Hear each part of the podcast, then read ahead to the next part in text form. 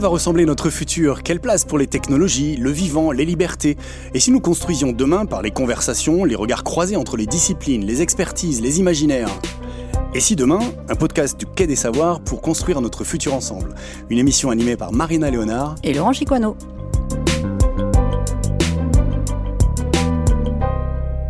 Et si demain on ne pouvait plus tous partager la même table? Et si, à force de pandémie qui nous obligerait à rester de plus en plus distants les uns des autres, ou en raison d'allergies, d'intolérance alimentaire qui semble frapper un nombre croissant de personnes, ou encore à cause de pratiques alimentaires strictes fondées sur des interdits religieux ou idéologiques comme ne plus jamais manger de viande ou de produits issus d'un animal par exemple, et si nous n'étions plus capables dans un futur proche de passer à table tous ensemble?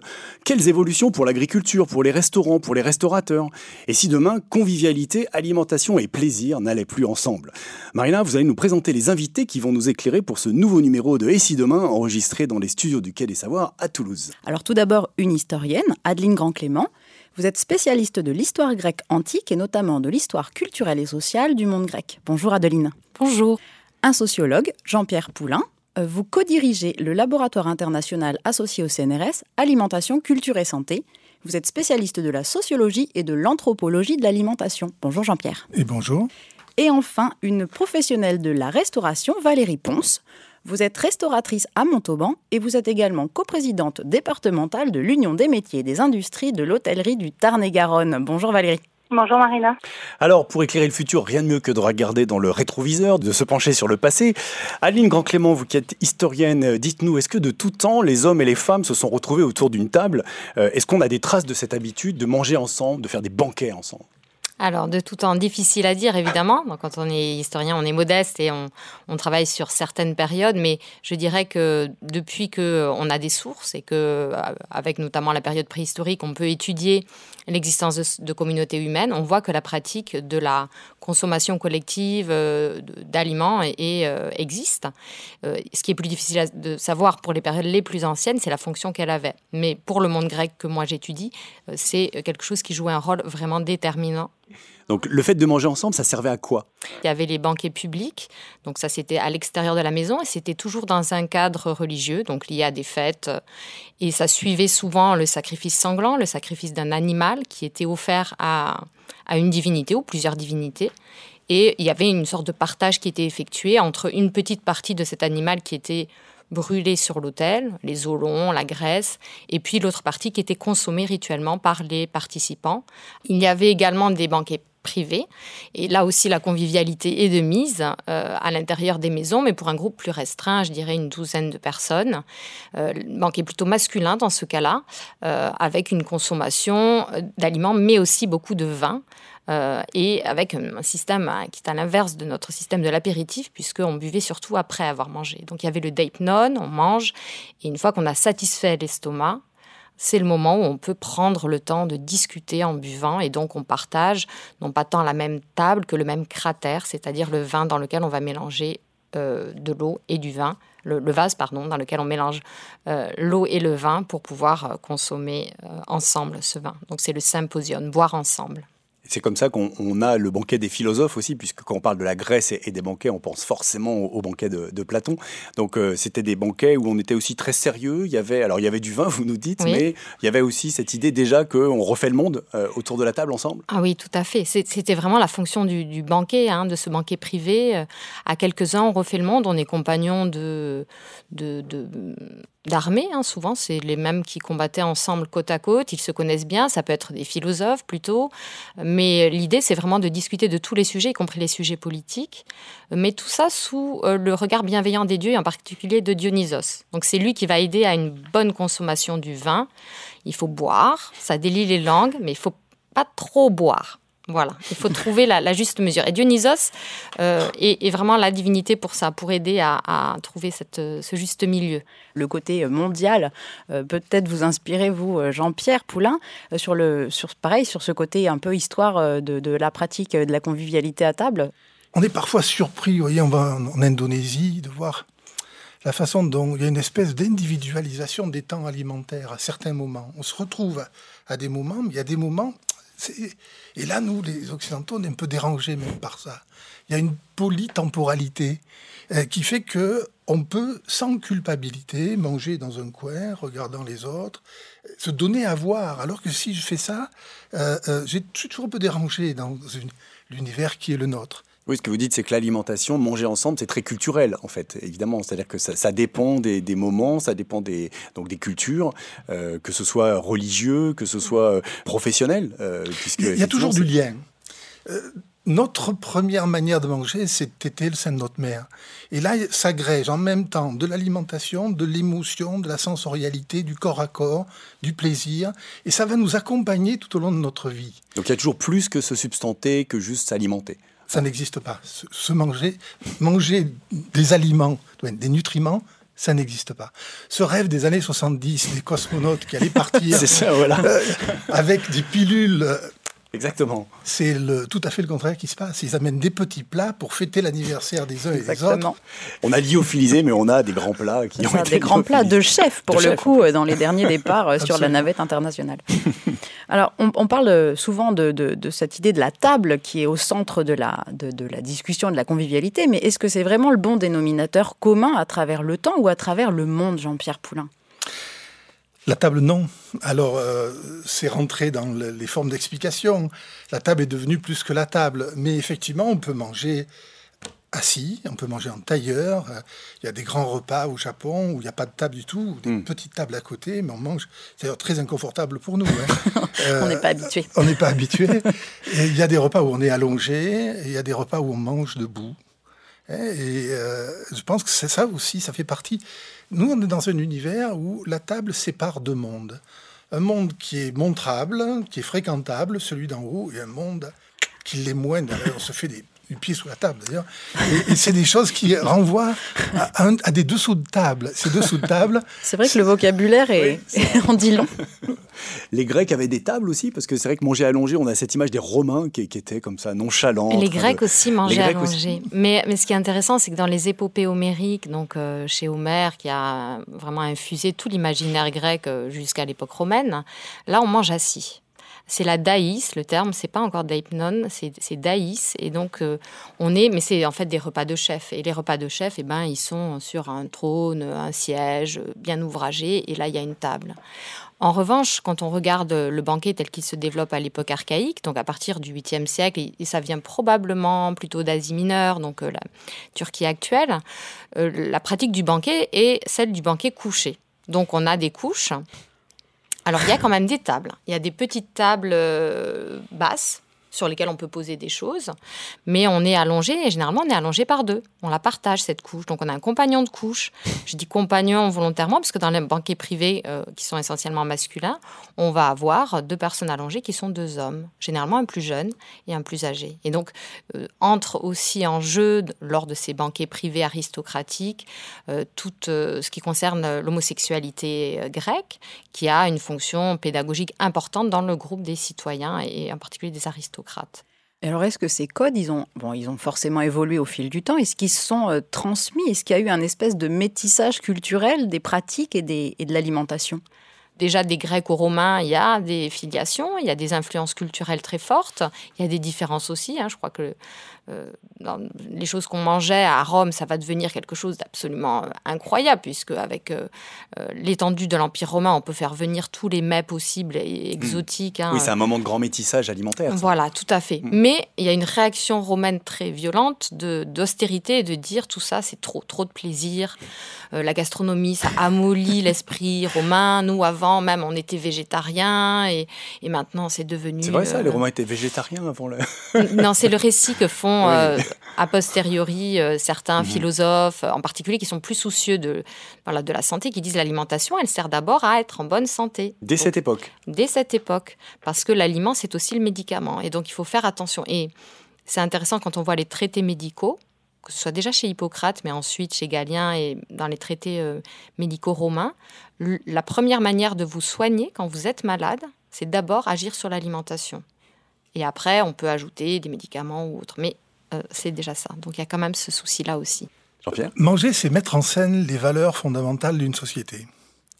Les mettre en scène concrètement, c'est-à-dire par exemple la fameuse table chinoise ronde avec la, les Suzanne qui tourne et qui fait que je pose des plats dessus et tout le monde va pouvoir manger exactement la même chose sans avoir à, le demander ou attendre quoi que ce soit, juste en faisant tourner. Si je compare ça avec la table rectangulaire du 19e dans lequel on a des bouts euh, où il y a les, personnes les plus importantes, où on a une mise en scène de la hiérarchie, eh chaque, chaque société utilise cette mise en scène comme un espace également de transmission et d'apprentissage des valeurs d'une génération à l'autre. Par exemple, un gamin, en mangeant, va apprendre tout un ensemble de, valeurs et de, normes centrales de sa société, euh, ce qui est propre, ce qui est sale, le rôle des uns, des autres. Il va pouvoir les remettre en cause, prendre de la distance à l'adolescence, il va pouvoir réorganiser ce système, mais il va se transmettre et évoluer. Et pour revenir, pour venir aux questions de métissage, chaque société met en scène son système de valeurs, mais ce système est de façon régulière retravaillé, rediscuté, remis en cause, et il est influencé à la fois par des phénomènes qui sont des phénomènes d'importation, mais des phénomènes d'exportation. Et quand on exporte, en général, on récupère encore. C'est absolument passionnant de voir les grands chefs français des années 80 qui partent au Japon et qui exportent la nouvelle cuisine mm. qui vient d'apparaître, mais qui reviennent avec une manière de présenter les plats, avec des mélanges tout à fait nouveaux. Et donc on a des allers-retours comme ça qui se font dans la cuisine, dans les manières de manger, manger avec les doigts, toutes nos, façons de euh, évoluent dans une société et sont en interaction avec d'autres sociétés. Alors Valérie Ponce, vous qui êtes restauratrice justement, euh, comment vous, vous réagissez à ça? Je crois que vous, vous êtes, euh, vous, engagé dans euh, un processus de, de, cuisine, de gastronomie à partir de circuits courts, donc on est un peu loin de ce métissage mondial, mais vous êtes aussi le fruit de, de cette culture gastronomique à la française. Donc comment vous, vous envisagez tout, tout ça? Alors, je l'envisage même en étant très proche de tout ce qui vient d'être dit, parce que quand on parle de mise en scène, euh, nous, nous jouons une pièce de théâtre tous les jours dans nos restaurants, puisque c'est tous les jours les mêmes acteurs, tous les jours les mêmes ingrédients, le même lieu, mais en fonction euh, de l'émotion, de la clientèle, de l'arrivée de la clientèle, eh bien, euh, la pièce de théâtre, elle se déroule et il se passe des choses différentes tous les jours. C'est tous les jours pareil et tous les jours différents. Donc ça, c'est une mise en scène, mais euh, on doit orchestrer ça avec euh, beaucoup de minutie et de rigueur euh, pour avoir au final beaucoup de convivialité.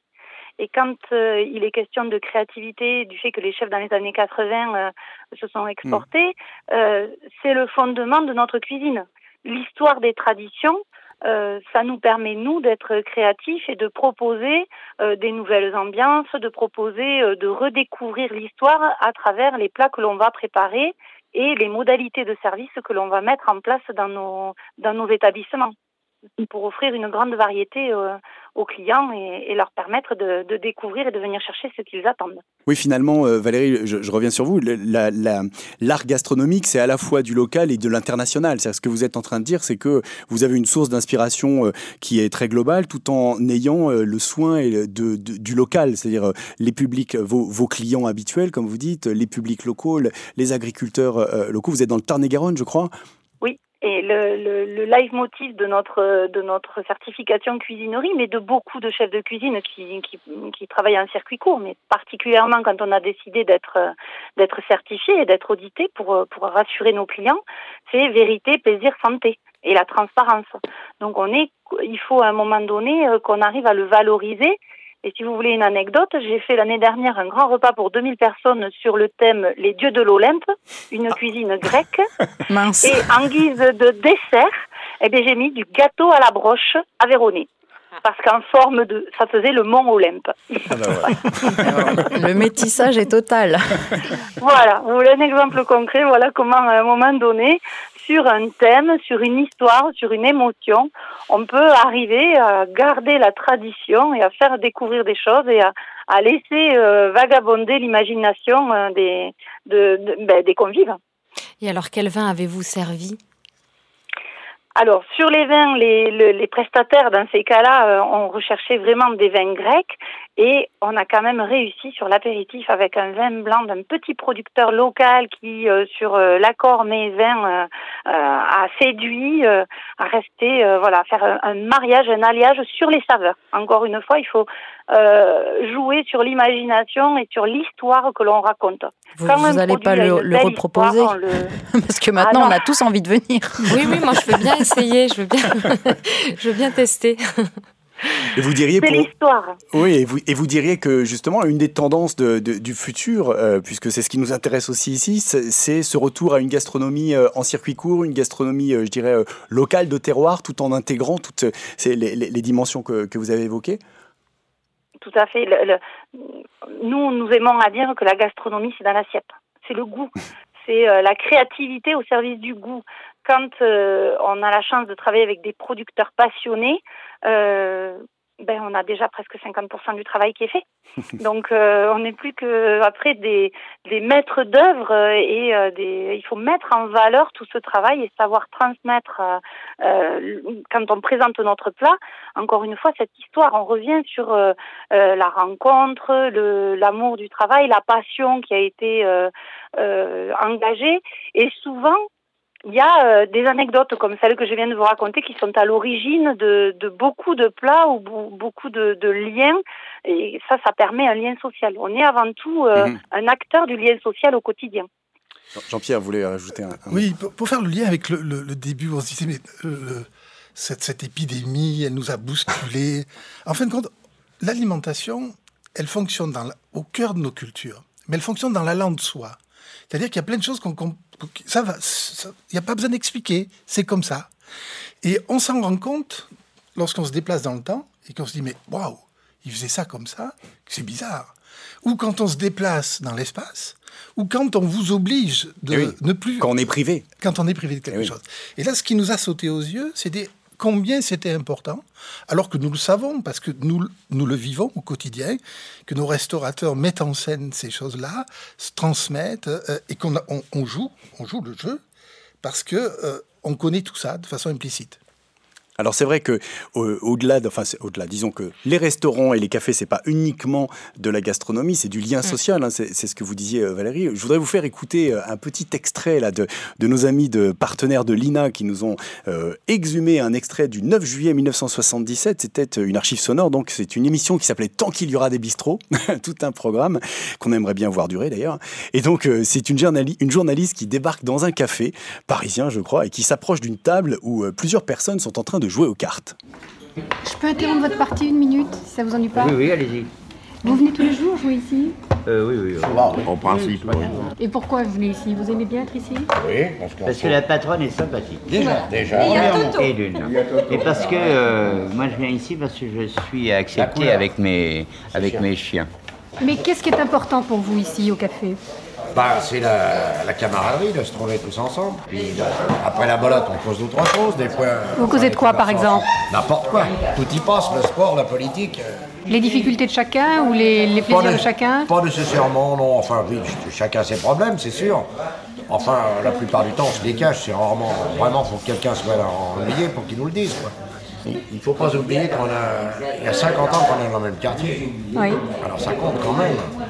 Et il y a 50 ans que vous venez ici Ah oui, il y a 50 ans que moi je quitte ce café-là, je le connais. J'y vais. Alors cet extrait-là, il parle déjà d'il y a 50 ans, c'était déjà il y a quelques années. Euh, est-ce que du coup, dans 50 ans, il y aura encore des bistrots? Quelle sera l'évolution des bistrots? Peut-être Valérie? Euh, Difficile, hein. vu l'évolution et, et les, les attentes, il faut, il faut toujours euh, en fait se fier et, et, essayer de détecter quelles sont les nouvelles attentes et les, les nouveaux besoins et, et, cette évolution sociale quand même qui euh, conditionne ces attentes. C'est-à-dire quand on voit euh, l'évolution du temps de travail, ça a largement refait les fondations de, de notre métier. C'est ce que je vous disais tout à l'heure. Euh, le, le, le, le, café, avant, jamais personne ne partait au travail sans avoir bu son petit café le matin, euh, euh, voilà, ou sortait du travail sans avoir bu un apéritif eh avant de rentrer à la maison. Ça, c'était un impondérable. C'est assez rigolo parce que le 2 juin, quand on a vécu le déconfinement, pour rebondir sur ce que disait Jean-Pierre tout à l'heure, il y a beaucoup de gens qui sont allés, parce que c'était le 2 juin, au café pour boire le café du matin en terrasse, parce qu'il y avait ce besoin de retrouver cette sensation. Vous l'avez observé, vous aussi, au niveau de, de, Montauban? Euh, Alors, dans nos villes et villages, pas trop. Parce qu'on avait, on a eu des conditions de vie qui font que euh, le confinement était quand même euh, plus agréable que dans les grandes métropoles. Donc, ce, ce, ce, besoin de sortir et d'aller. moins viscéral. Était moins fort. Ça s'est exprimé d'une manière complètement différente. néanmoins, ça se retraduit plus sur euh, la volonté de se retrouver au moins une fois dans la semaine pour manger, mais toujours en petits groupes. Ce, phénomène de se retrouver euh, tous ensemble euh, concerne surtout une génération plus jeune.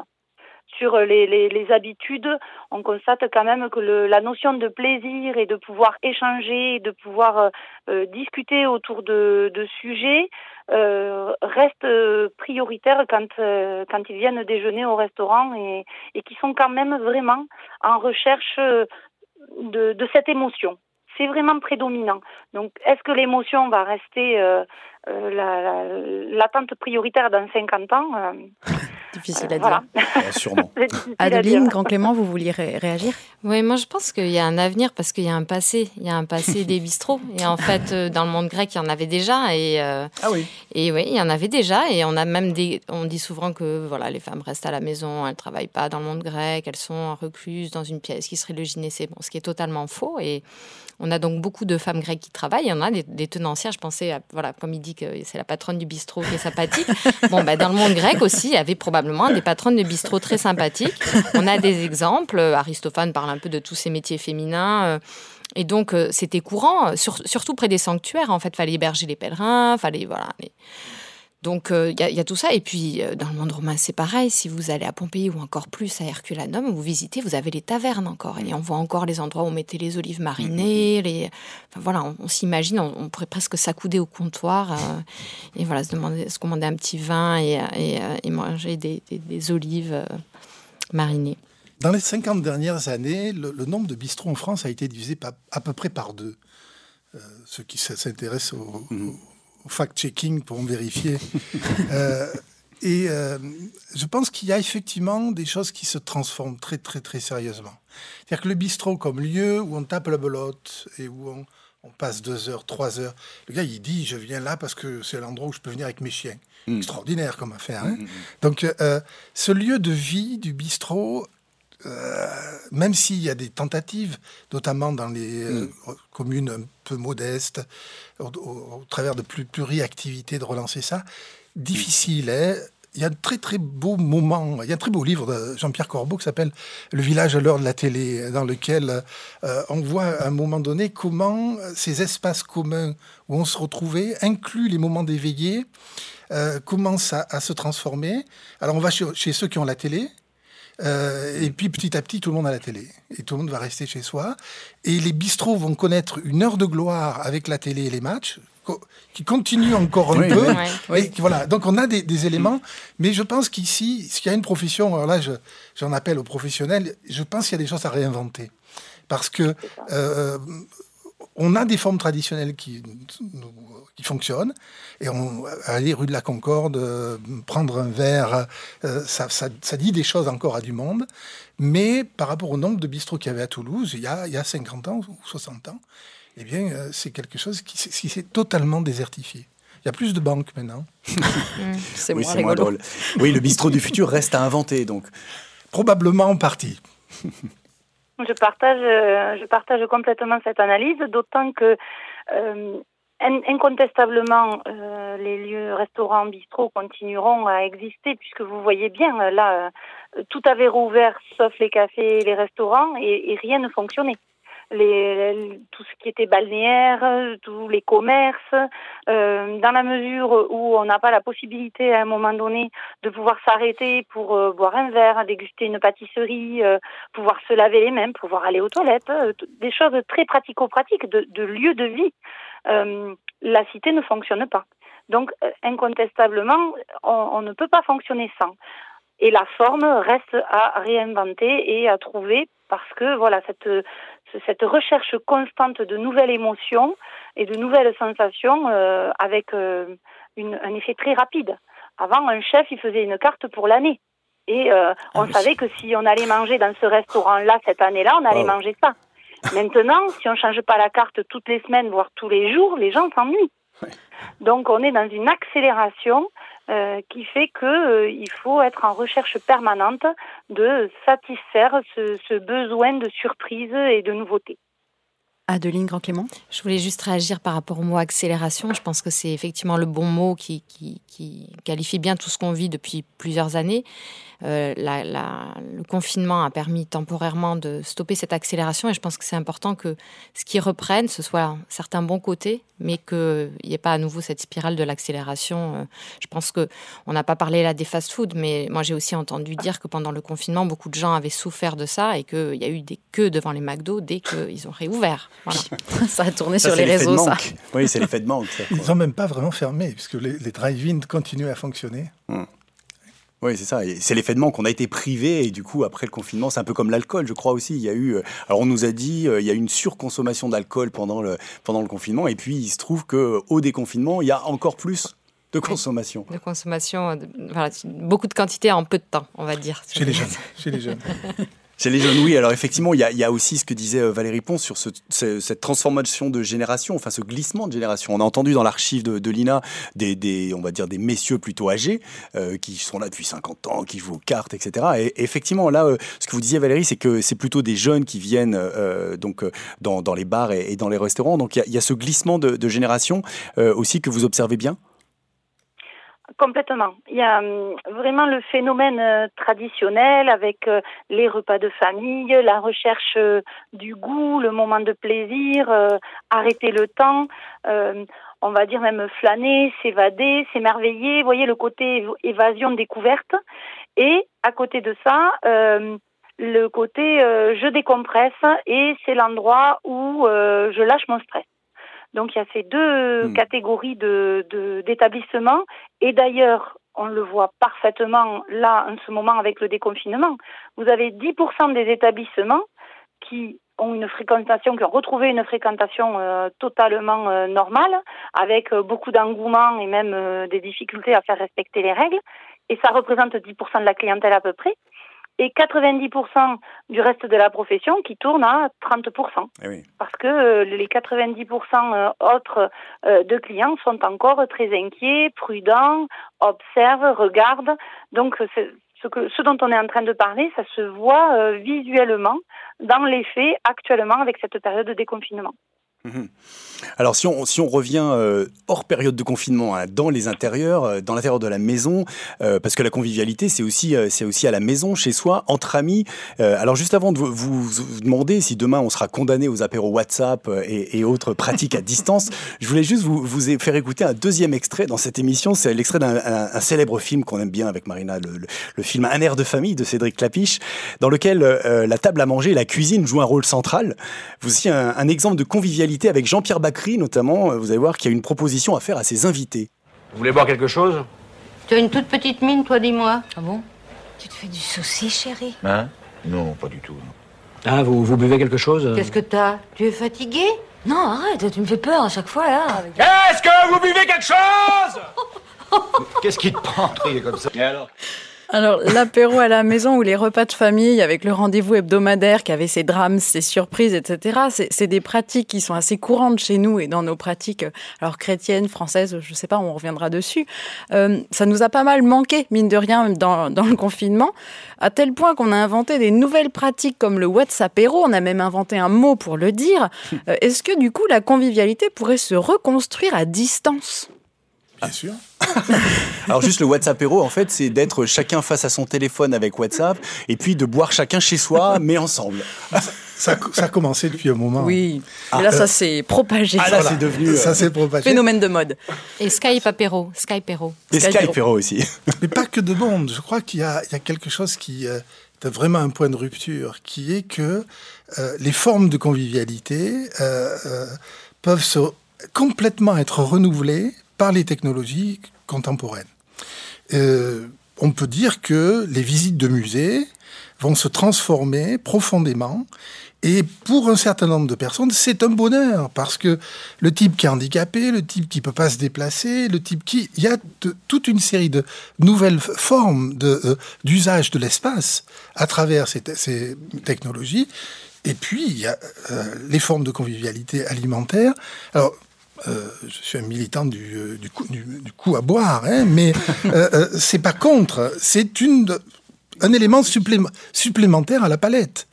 Et donc, votre fils est à Reims en train de faire ses études ou travailler là-bas, extraordinaire.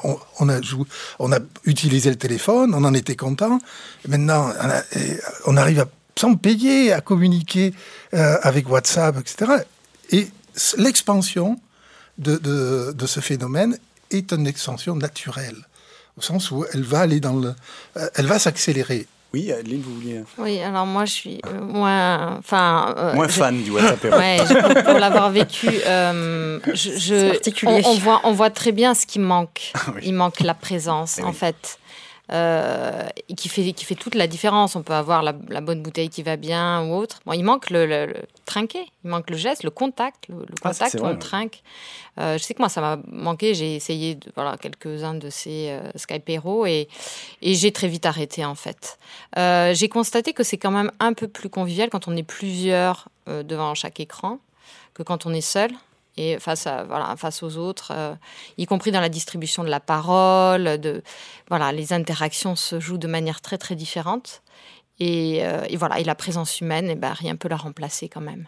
Je vais abonder dans le sens d'Adeline parce que ce que l'on peut constater avec les, gestes barrières actuellement qui nous ont été euh, imposés, hein, que l'on applique dans nos établissements, on peut travailler. En fait, on, ça ne nous change rien. Tout, tout le protocole sanitaire, euh, on ne peut absolument pas dire que ça nous empêche de travailler, que ça nous crée euh, des, des, contraintes supplémentaires parce qu'on était déjà dans des plans de maîtrise sanitaire et dans des bonnes pratiques que ce, ce, ces, ces nouvelles normes et ces nouveaux protocoles n'ont pas amené grand-chose de plus. En revanche, ce qu'ils ont complètement euh, détruit, et je peux employer le mot détruit, c'est tout ce qui est de l'ordre de la convivialité. C'est-à-dire que dès qu'on se lève, il faut mettre le masque. Euh, on ne peut pas accueillir euh, les clients en s'approchant d'eux. Euh, comme il était question tout à l'heure dans les archives de, de ce monsieur qui était depuis 50 ans dans le bistrot, qui aimait bien la patronne, bon, mais quand on va dans un restaurant, c'est quand même à 50% pour, la, pour la personne qui le tient. Une patronne masquée. Une patronne masquée, voilà. Donc, c'est vrai qu'on embrasse la plupart de nos clients, ou alors on fait un geste attentif ou, ou d'attention en leur touchant l'épaule, ou quand on leur sert le vin, on peut plus leur servir le vin de la même manière. Donc, tout ce qui est du registre de la convivialité, euh, s'est retrouvé complètement balayé par les protocoles. Et euh, dans le désengouement de, des clients actuellement, je pense que c'est parce qu'en fait, il leur manque cette convivialité. Et le, les, les, apéros WhatsApp et tout ça, ça sera sûrement très bien dans l'avenir pour euh, éviter des déplacements euh, dans certaines conditions. Néanmoins, on se rend compte quand même que maintenant qu'on est déconfiné, toutes les réunions qu'on faisait en visioconférence, euh, ben, on cherche tous à les refaire en présentiel. Parce que euh, après la réunion, on va manger ensemble. Avant la réunion, on boit le café. Bon, je voudrais surtout pas qu'il y ait de malentendus. Hein. Je suis un militant du manger ensemble. Ah oui, oui, oui. Mais, euh, je peux en attester. Voilà. Merci. Des dossiers. Et... Ah, il y a du dossier. Mais je voudrais bien. Euh, vous vous rappelez, ce, je me rappelle plus quel était ce, cet acteur qui se moquait du téléphone au début, qui disait on vous sonne et vous accourez. Extraordinaire, en disant qu'est-ce que c'est que ce truc à la noix là? Le, le, le vrai être ensemble, c'est et on est tous là avec nos téléphones en train de recréer des, des, formes de liens sociaux absolument inédits. Bien sûr, il y a des choses tout à fait ridicules, mais je pense qu'il faut que nous regardions ça avec beaucoup d'intérêt, inclus, inclus les restaurateurs. Et du coup, si on continue sur les, tendances de, la technologie, euh, là, justement, dans l'exposition Code Alimentation qu'on présente euh, sur le futur de l'alimentation, on, a travaillé avec euh, des scientifiques, mais aussi avec des auteurs de science-fiction qui sont nourris du, présent pour imaginer le futur. Et il y, a une grande tendance pour le futur, là, qu'on voit un peu tous, c'est celle de la livraison à domicile. C'est-à-dire qu'on imagine qu'on peut se faire livrer alors par euh, Liber, par euh, Locavélo, des, des gens qui distribuent en vélo, et même les auteurs là nous ont inventé une société qui s'appellerait Dronx, qui est en fait de la livraison par drone, un peu ce qui expérimente hein, d'ailleurs euh, Amazon euh, dans certains États euh, aux États-Unis. C'est pas quelque chose de totalement utopique. Donc ça, cette idée de la livraison à domicile, elle, a peut-être elle dystopique. A, ou dystopique. elle vous allez nous en parler. Elle a deux conséquences. La première, c'est peut-être de faire disparaître tout simplement les, les cuisines des appartements, c'est-à-dire qu'il y aurait même plus besoin de cuisiner chez soi et on aurait à commander comme ça de, de la nourriture de l'extérieur. Et puis pour les restaurateurs, ça peut peut-être aussi euh, vous faire évoluer vers beaucoup plus de euh, takeaway, comme on dit en bon français, c'est-à-dire de la vente euh, à, à emporter. Euh, alors, comment vous réagissez par rapport à, à cet enjeu? J'ai l'impression pour vous, c'est une dystopie, Adeline, cette idée. on reste chez soi et on se fait tout livrer, y compris par drone. Oui, parce que en fait, ce que le confinement a montré aussi, enfin, les témoignages que j'ai eu autour de moi, c'était de retrouver du temps pour cuisiner, le plaisir de cuisiner ensemble. Euh, de cuisiner euh, avec, je sais pas, les enfants ou d'expérimenter des nouvelles recettes de gâteaux, de se les échanger. Et je pense que c'est vraiment important d'avoir aussi ce contrôle sur soi, sur ce que l'on mange, ce qu'on a envie de manger. Euh, le plaisir gustatif, il est aussi lié à, tout, tout ce qu'il peut y avoir avant, moi je trouve. Et puis, comme on parlait de transmission de valeurs, par euh, le fait de préparer à manger, c'est là qu'on peut transmettre plein de valeurs aux enfants sur, euh, voilà, justement, ce qui est propre, ce qui est sale, ce qui est bon, ce qui n'est pas bon, qu'on peut leur ouvrir des horizons nouveaux aussi. Et, ça, je pense que c'est vraiment quelque chose d'important. Et quand, quand moi j'ai envie de, de, manger quelque chose que je n'ai pas préparé, qui sera la surprise, je préfère aller dans un lieu où je prends le temps de m'installer où il y, a, cette mise en scène dont, on parlait tout à l'heure, euh, plutôt quelque chose qui arrive tout de suite comme ça chez moi. Euh, voilà. Et Adeline, les chiffres euh, pendant le confinement, puisque c'est là qu'on a le plus de, repères, on va dire, hein, confirment vos propos. Puisque finalement, la vente à emporter n'a concerné que 5 à 10% des professionnels pour à peine 10% de chiffre d'affaires. Mm. Donc les personnes qui sont chez elles, euh, quand elles euh, veulent prendre le temps de manger, elles cuisinent elles-mêmes. Mm. Le, les commandes à emporter qu'il y a eu, ça a été soit par geste solidaire pour euh, le café-restaurant mm. du coin qui devait survivre et qui a mis ça en place comme une opportunité, euh, voilà, plus, euh, on va dire, psychologique. Oui. un réconfort psychologique que qu'un acte commercial et de la même manière les clients ont acheté par solidarité pas par nécessité, pas par envie, pas par besoin. Euh, ça, ça, ne, ça ne répondait pas à, à la satisfaction d'un plaisir personnel. Mmh. C'était vraiment dans un environnement de solidarité. Jean-Pierre Poulin oui, on, on, peut regarder ce qui se passe dans d'autres parties du monde. Euh, on a le sentiment que la restauration en France est très importante. Euh, restauration commerciale et restauration collective, ça représente 25%, entre 20 et 25% de nos prises alimentaires. Si on se projette en Asie, euh, on est dans des, des, niveaux absolument considérables. Par exemple, en Malaisie, où je travaille, euh, un Malaisien, 64% des Malaisiens mangent au moins un repas par jour en dehors de la maison. C'est-à-dire que l'extérieur, et le Japon c'est encore plus, donc l'extérieur est devenu très très important. Et le takeaway, mais là-bas plutôt la livraison, euh, c'est quelque chose qui sature le reste des repas. Et donc on a sur Singapour, par exemple, euh, des logements modernes qui se construisent sans ce avec ce qu'ils appellent des cuisines non humides, c'est-à-dire euh, des endroits où euh, on, ne cuit pas. On a un, un micro-ondes et on, a, on réchauffe éventuellement. Mais on a ça aussi à New York. On voit, arriver, on voit arriver cette manière de vivre dans un certain nombre de pays dans le monde. Alors, ça, ça a plusieurs conséquences. C'est de prendre la mesure que nous, le restaurant, c'est quelque chose d'assez ritualisé chez nous. C'est-à-dire que l'importance est grande, mais numériquement, c'est pas tellement important. C'est mmh. entre 20 et 25% ce qui est, est, déjà significatif. Et que la question de euh, la livraison à domicile, elle se heurte à un problème en France, c'est que où elle fonctionne très bien, c'est quand les coûts de livraison sont très faibles. C'est pas le cas ici, et donc c'est un élément qui ralentit le phénomène. Cependant, je pense qu'il faut qu'on soit assez attentif à ce phénomène, parce que non seulement les restaurateurs, mais l'agro-industrie, euh, parfois l'agro-industrie euh, de relative proximité, je pense à Picard par exemple, euh, sont aujourd'hui orientés vers la livraison à domicile.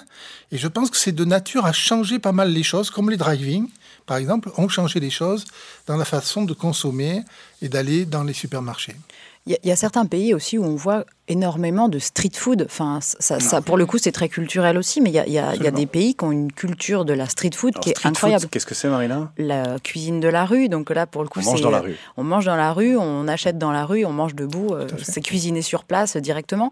Euh, il y a des pays qui ont plus d'appétence de, pour ce type d'approche. Vous pourriez peut-être nous en parler. Et peut-être, est-ce que ça vient aussi chez nous un peu plus? Alors, il y a les street oui, food. les food trucks.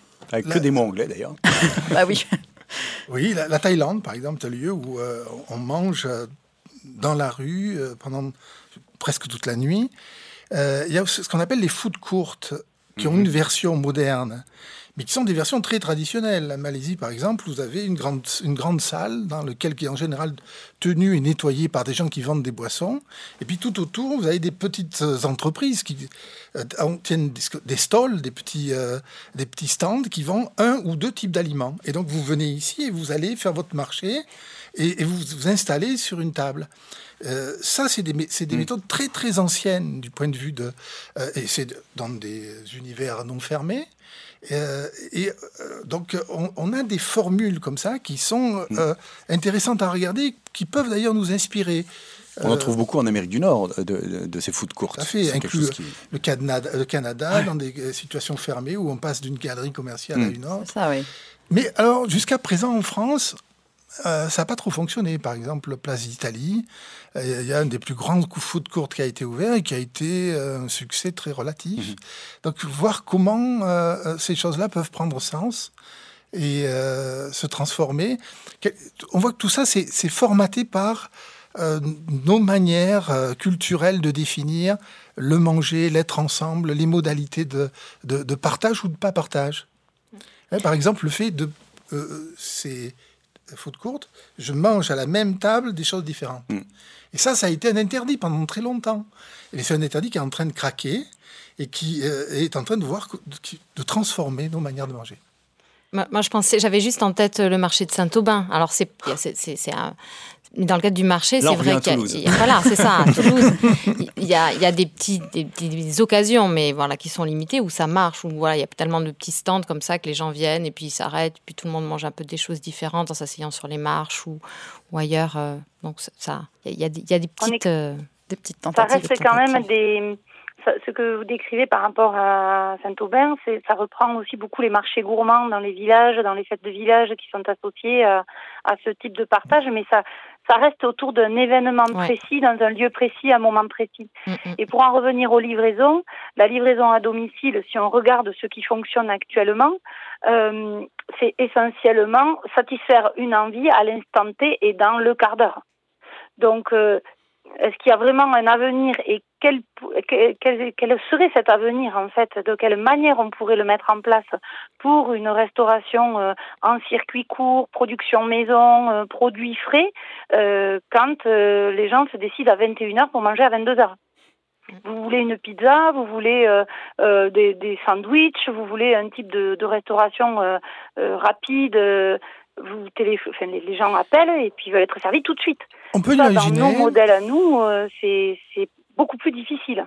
On peut imaginer qu'il y ait plusieurs pratiques pour euh, euh, différents segments de la clientèle. Hein. C'est-à-dire que qu'on s'y prenne différemment pour un restaurant un peu huppé et que là, on, prévoit qu'il y ait des, des, formes plus spontanées pour la pizzeria ou, ou des formes plus simplifiées. Je pense euh, que là, ce qui est important, c'est peut-être qu'on peut rappeler qu'on on a parlé euh, ici de, notamment de restaurants de bistrot et il y a des gens qui ne peuvent pas y aller, qui ne peuvent pas se l'offrir. Je, pensais à la question de la livraison. Il y a eu pendant le confinement quelque chose qui a été renversé, c'est-à-dire qu'on pouvait préparer une petite box qui pouvait être ensuite euh, apportée à des personnes sans domicile. Et voilà, il y avait des livreurs qui, qui s'occupaient d'eux. Je pense que c'est important parce que la street food permet peut-être aussi une plus grande accessibilité aussi. C'est certain. merci d'évoquer ça, s'il reste une seconde, hein, parce que Allez-y. Le, le, confinement, on a un peu chanté, et sociologue en premier, parce qu'on nous a tendu le micro, ouais, la convivialité, euh, le réapprentissage, la réappropriation, on faisait du pain, etc. Euh, la nourriture, La pénurie de levure et de farine.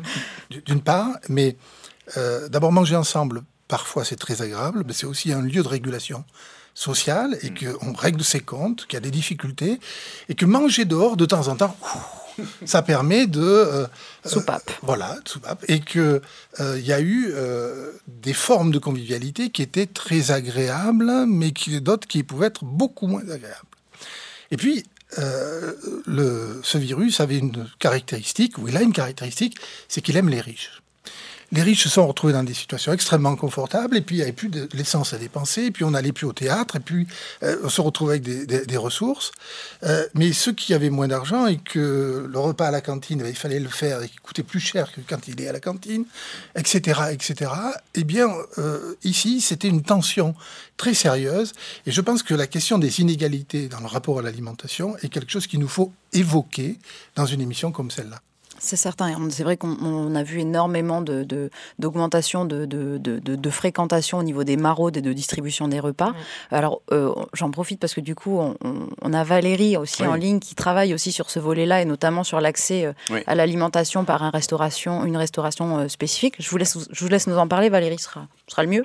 Merci, merci Marina. Oui, euh, donc le, moi je suis installée à Montauban depuis 20 ans et il y a 4 ans j'ai eu l'opportunité de créer un restaurant, de déménager mon restaurant en centre-ville dans un foyer de jeunes travailleurs et petites maisons de retraite. Donc j'ai euh, lié la partie commerciale sur la base de ma partie commerciale. Euh, je peux proposer euh, à des seniors, aux jeunes travailleurs, des publics de la protection judiciaire de la jeunesse, des publics en intégration dans le cadre des journées laïcité, la cuisine française comme support de transmission des valeurs et de la connaissance et de la connaissance de l'histoire de France, euh, avec ce, ce, plaisir du goût et ce respect et ces, ces valeurs que l'on partage euh, autour de la table.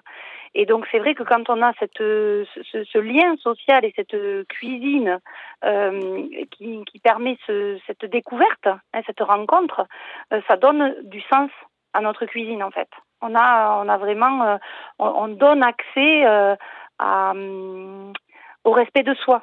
Je le vois surtout avec les jeunes, quand on a les jeunes de la protection judiciaire de la jeunesse, quand ils arrivent dans le restaurant où il y a les clients, ils sont avec leur, leur éducateur, il y a une valorisation euh, de, de, tout ce qui est dit et de tout ce qui est transmis euh, qui se fait de manière euh, différente et beaucoup plus, beaucoup plus concrète pour eux. Oui, vous voulez dire que la restauration, la cuisine, c'est aussi un apprentissage, c'est aussi très éducatif et que ça permet, dans certains cas, avoir une resocialisation. Tout à fait. Et j'ai la chance d'être euh, chef ambassadeur bleu blanc depuis 12 ans.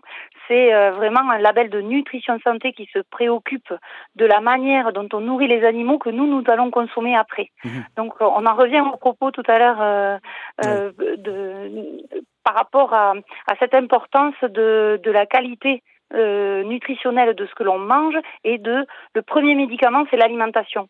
Donc, quand on est dans tout cet environnement et qu'on propose l'assiette en expliquant euh, tout ce que ça peut euh, avoir de bon et de sain, parce que c'est pas facile d'associer les deux. On a des produits très bons au goût qui sont pas bons du tout pour la santé, et des produits très sains pour la santé qui sont pas bons du tout pour au goût. Donc la vie est mal faite. Euh, donc euh, l'idée pour nous cuisiniers, grâce à ce, ce, ce type de, de, démarche, encore une fois, et de et de, de démarche labellisée, certifiée, scientifique, euh, parce qu'on peut le dire, mais il faut quand même pouvoir apporter une crédibilité à tout ça. Donc là, notre métier de cuisinier et de chef prend tout son sens parce qu'on arrive à, à marier tout cet environnement, à le proposer dans une assiette qui se voit et à transmettre du plaisir. Oui, ça me fait penser à cette citation de, de Theodore Zeldin, un, philosophe anglais qui dit La gastronomie est l'art d'utiliser la nourriture pour créer le bonheur. Ça, c'est une belle citation, ça. Alors, effectivement, avec ce que vous nous dites, on, a bien, on, comprend bien que si on développe la, livraison euh, euh, de manière généralisée, on n'aura plus. On va perdre tout ça, toute cette notion euh, pédagogique, éducative, sociabilisatrice. Donc, c'est effectivement pas forcément une tendance du futur pour nous. Et dans le même temps, je, je fais partie des restaurateurs qui ont acheté pendant le confinement un triporteur. Je l'ai breveté d'ailleurs. C'est un petit triporteur avec des, de la liaison chaude et de la liaison froide parce que dans le même temps, l'accélération dont on parlait tout à l'heure euh, amène un grand nombre de personnes à devoir rester sur leur lieu de travail le midi. C'est-à-dire que avant le temps de pause du midi, c'était un incontournable. On s'arrêtait pour déjeuner.